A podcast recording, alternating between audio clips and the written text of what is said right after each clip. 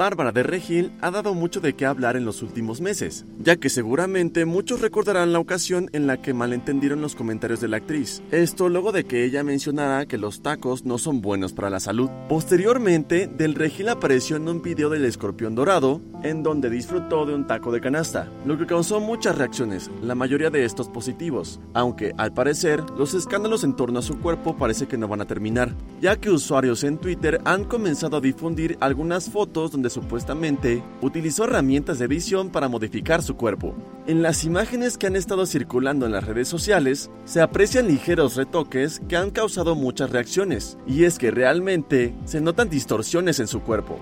aunque todo puede tratarse de una mala jugada. Ante esto, la cuenta que difundió las fotos editadas de la actriz